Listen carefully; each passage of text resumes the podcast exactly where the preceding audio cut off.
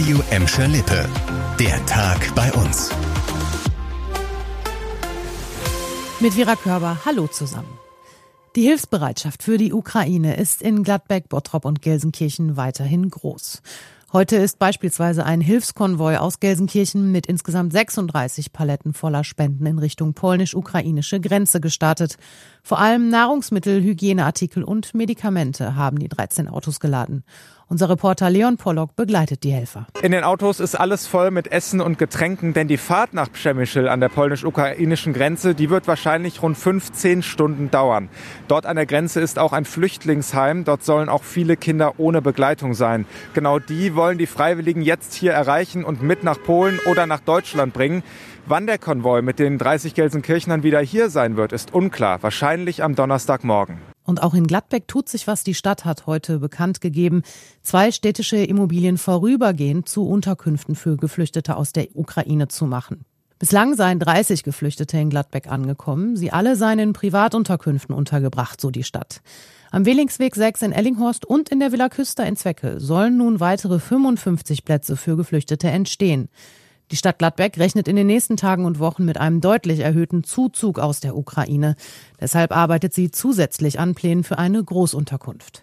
Auch der Bottropper Oberbürgermeister Bernd Tischler hat für heute einen sogenannten Ereignisstab einberufen, der den weiteren Umgang mit der Situation in Bottrop bearbeitet. Einen besonders dreisten, mutmaßlichen Dieb hat die Polizei Recklinghausen jetzt in Bottrop geschnappt. Der Mann steht im Verdacht, insgesamt 10.000 Liter Diesel gestohlen zu haben. Seit letztem Juli soll der 42-Jährige beinahe wöchentlich unberechtigt Kraftstoff abgezapft haben. Dabei soll er immer dieselbe Tankstelle aufgesucht und unerlaubt mit einer Tankkarte bezahlt haben, die ihm nicht gehörte.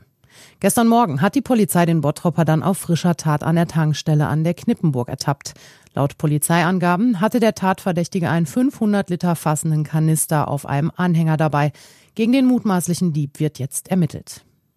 Gleich mehrere personelle Veränderungen hat der FC Schalke in den letzten Tagen bekannt gegeben. Gestern Abend hat der Verein mitgeteilt, dass Mike Büskens den Posten des Cheftrainers beim S04 übernimmt. Er war bisher Co-Trainer der Mannschaft. Laut Sportdirektor Ruven Schröder sei Büskens die richtige Wahl für die finale Phase der Saison. Allerdings wird Büskens den Cheftrainerposten nur auf Zeit innehaben. Nach dem Ende der Saison werde er auf eigenen Wunsch wieder Co-Trainer der Schalker.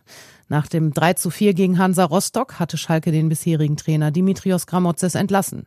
Das Ziel Wiederaufstieg in die Bundesliga sei mit der Konstellation nicht wahrscheinlich gewesen, hatten die Schalker den Trainerwechsel begründet. Außerdem ist Simon Hensler wieder Torwarttrainer des FC Schalke 04.